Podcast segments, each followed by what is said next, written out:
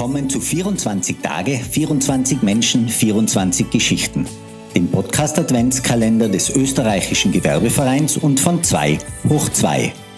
Mein Name ist Sascha Ladurna und heute ist Montag, der 13. Dezember und wir starten nun gemeinsam in diese Woche.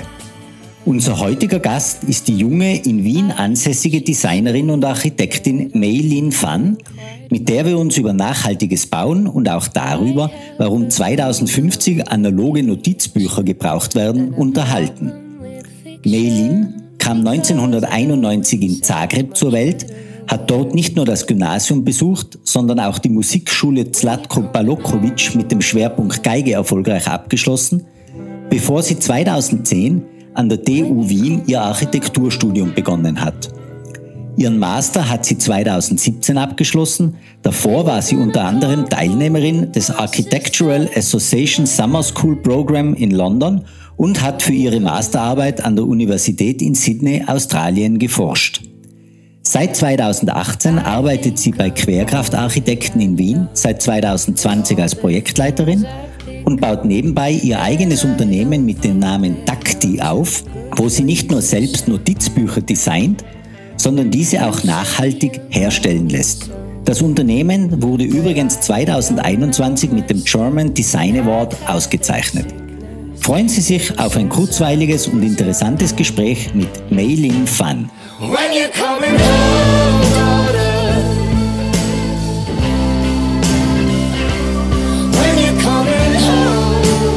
Dann begrüße ich heute recht herzlich bei unserem Podcast Adventskalender die junge in Wien ansässige Designerin und Architektin Meilin Fan. Herzlich willkommen. Danke, dass du dir die Zeit genommen hast, dabei zu sein. Danke für die Einladung. Ich freue mich. Meilin, du bist Designerin, Architektin. Das heißt, du beschäftigst dich sehr viel mit Gestalten. Und wir wollen ja in diesem Podcast auch die Zukunft gestalten. Wenn du jetzt einmal weit vorausdenkst, 2050 und zurückblickst, wie müssen wir denn Österreich, Europa gestaltet haben, dass wir im Jahr 2050 auch noch in einem demokratisch stabilen und wirtschaftlich erfolgreichen Europa leben? Was glaubst du, muss getan werden? Vieles. Also es ist meiner Meinung nach, also mein Unternehmen ist Takti, also wir machen nachhaltige Stationery-Produkte, also nachhaltige Schreibware. Und von diesem Aspekt zum Beispiel ist mir sehr aufgefallen, dass es sehr wenige Firmen gibt, die wirklich alles versuchen, nachhaltig zu sein. Weil zum Beispiel wir haben aus unserer Verpackung komplette Plastik weggetan, wir schauen, dass unsere Materialien von der Umgebung kommen und so. Und das machen wirklich wenige. In einer Zeit, wo Amazon so so weit verbreitet ist. Ich meine, natürlich verstehe ich, es ist sehr praktisch, man bestellt was und es kommt am nächsten Tag, aber das ist ja eigentlich ziemlich verrückt.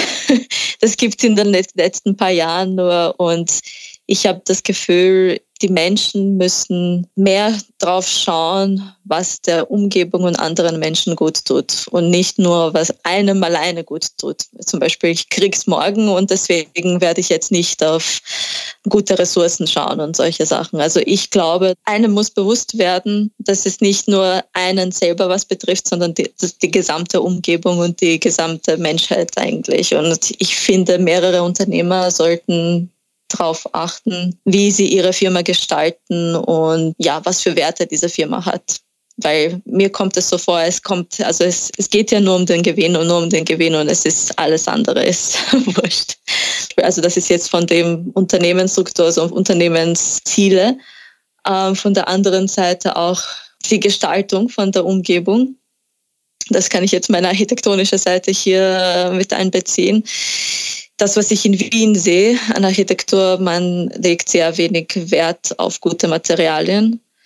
Es muss alles nur schnell und billig geplant haben und gebaut werden. Und was ich mir wünschen würde, ist, dass man da vielleicht auch auf der politischen Ebene, auf der Stadtebene ein bisschen mehr Einfluss drauf hat, was gebaut wird. Weil natürlich jede, jedes Gebäude hat einen Einfluss auf die Umgebung. Und wenn wir jetzt ein Gebäude machen, was viel Holz hat oder zum Beispiel solare Energie oder so weiter, das hat schon einen viel größeren Einfluss auf die Umgebung als jetzt ein Gebäude, was wir leider zu viele haben in Wien mit einer Styroporfassade, keine Begrünung, äh, was einfach nur Energie verschwendet, mehr oder weniger, und nicht wieder weiter verwertet.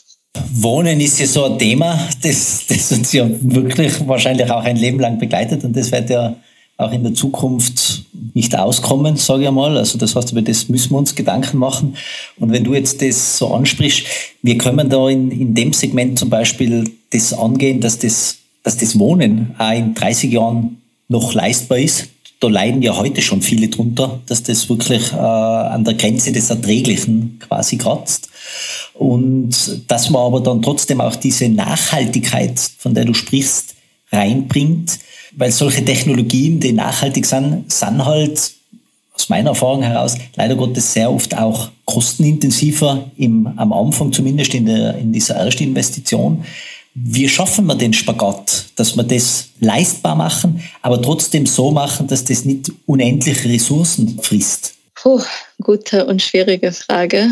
Man muss irgendwo anfangen und wenn man, wenn eine Person das anfängt und das sich als gut erweist, wird die nächste Person da auch weiter anfangen. Es gibt ja nicht, nur, nicht jetzt nur diese ähm, Energie, sondern es gibt auch Wiederver äh, Wiederverwerten von Materialien, was eigentlich ganz neu ist in der Baubranche und es noch keiner verwendet fast keiner. Also es haben ein paar Leute schon damit angefangen. Aber dass sich irgendwas entwickelt und dass irgendwas in der Zukunft öfter verwendet wird, muss einer damit anfangen und daran arbeiten, es weiterzuentwickeln und vielleicht auch Wege zu finden, wie man das günstiger macht. Weil wenn es keiner macht, wenn jeder, jeder einfach sagt, so nein, es ist zu teuer und ich akzeptiere es nicht, ich will billig bauen, ja, es wird sich auch für die Menschheit dann letztendlich nichts ändern. Also es muss irgendwo anfangen. Es gibt auch genug Menschen auf der Erde, die Ressourcen dafür haben. Und wenn die da anfangen würden, ein bisschen mehr, also mit solchen Sachen sich zu beschäftigen, das würde schon einiges tun. Das heißt, äh, aus deiner Sicht liegt es schon an jedem Einzelnen, sich zu engagieren und etwas zu tun. Also die Ausrede, als Einzelner kann ich eh nichts ändern, die lässt du nicht gelten die lasse ich nicht gelten.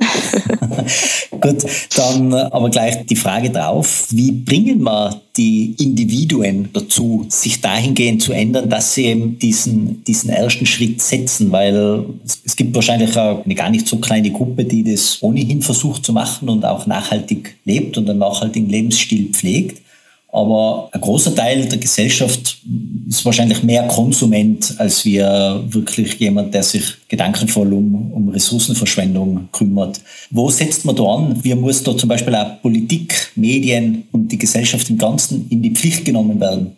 Ja, auf jeden Fall Politik und Medien. Also es muss die ganzen Informationen, die, die es schon gibt, und es gibt ja auch sehr viele, das muss einfacher zum Erhalten äh, sein, also diese Informationen. Also man muss zum Beispiel als ein Mensch, der sich jetzt zum Beispiel mit Bauen nicht auskennt und nicht weiß, was da die Möglichkeiten sind, es muss Artikeln geben, die jetzt in nicht so eine schwierige Art und Weise geschrieben sind, dass die Leute das verstehen können. Und es muss, die Politik ist natürlich auch da sehr wichtig. Also sie müssen Förderungen geben zum Beispiel. Also Förderungen gibt es ja schon für, für passive Häuser und also so ein energieschonende Häuser zum Beispiel und Förderungen vielleicht für die, für die Gestaltung der Fassaden in Wien, was zum Beispiel ich sehr wichtig finden würde. Natürlich, also diese ganzen Informationen müssen mehr erreichbar sein für die Allgemeinheit, als es bis jetzt ist selbst für die Architekten wie ich, ich lerne jeden Tag was Neues. Also das ist, also es ist wirklich nicht einfach, an die Informationen ranzukommen. Aber es passiert einiges im Hintergrund. Die Bereitstellung der Information selber müsste eigentlich einfacher gestaltet werden. Ja, finde ich. Jetzt schauen wir nochmal ein bisschen in die Zukunft. Wie schaut es denn im, in deinem Gewerbe aus? Du hast ja eben zwei Dinge, die ein bisschen unterschiedlich sind. Du bist eben einerseits Architektin, wo du ja sehr mit statischen Dingen beschäftigt bist. Du Bauwerke, die sind da, die stehen 50, 100 Jahre im Idealfall. Auf der anderen Seite designst du Notebooks und zwar nicht Computer-Notebooks oder so irgendwas, sondern diese schönen analogen, klassischen Notizbücher, in denen man schriftlich etwas verewigt.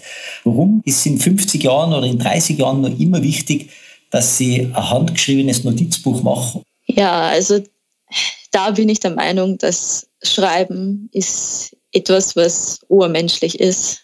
Ein Mensch kann viel einfacher denken, wenn er was aufschreibt. das hat uns jetzt durch, durch die Jahre begleitet, also seit also die ganze Geschichte der Menschheit. Der Mensch hat immer versucht, was aufzuzeichnen, was aufzuschreiben. Und durch diesen Akt vom Schreiben werden die Gedanken klarer.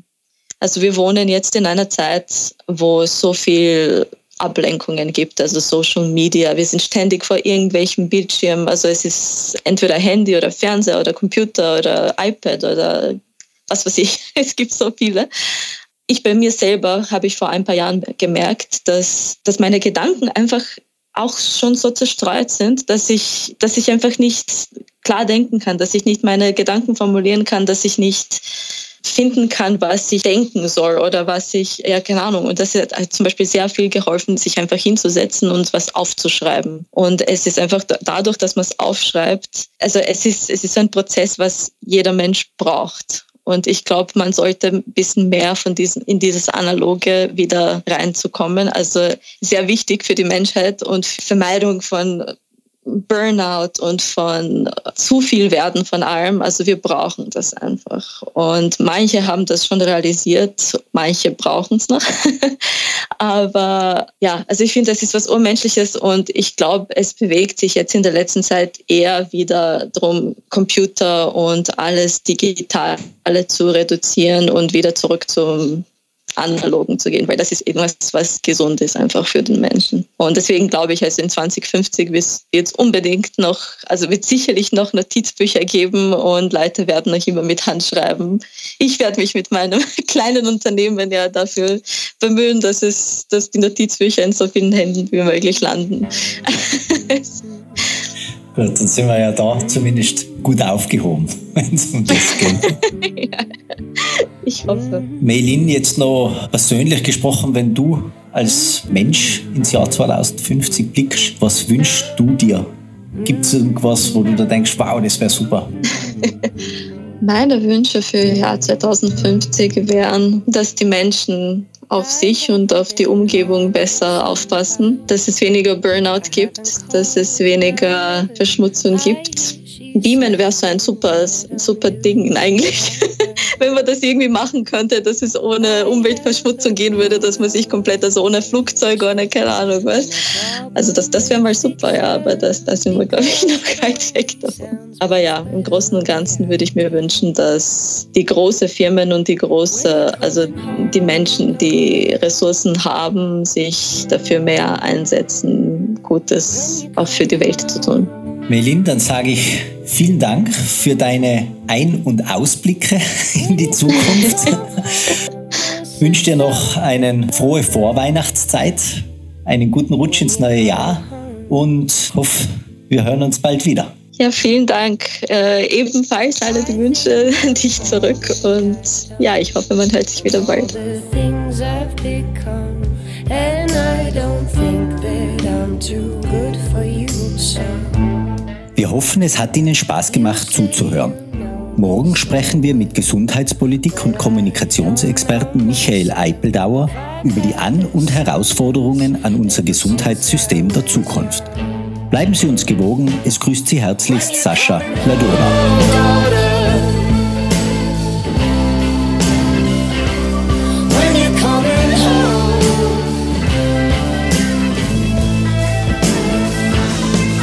little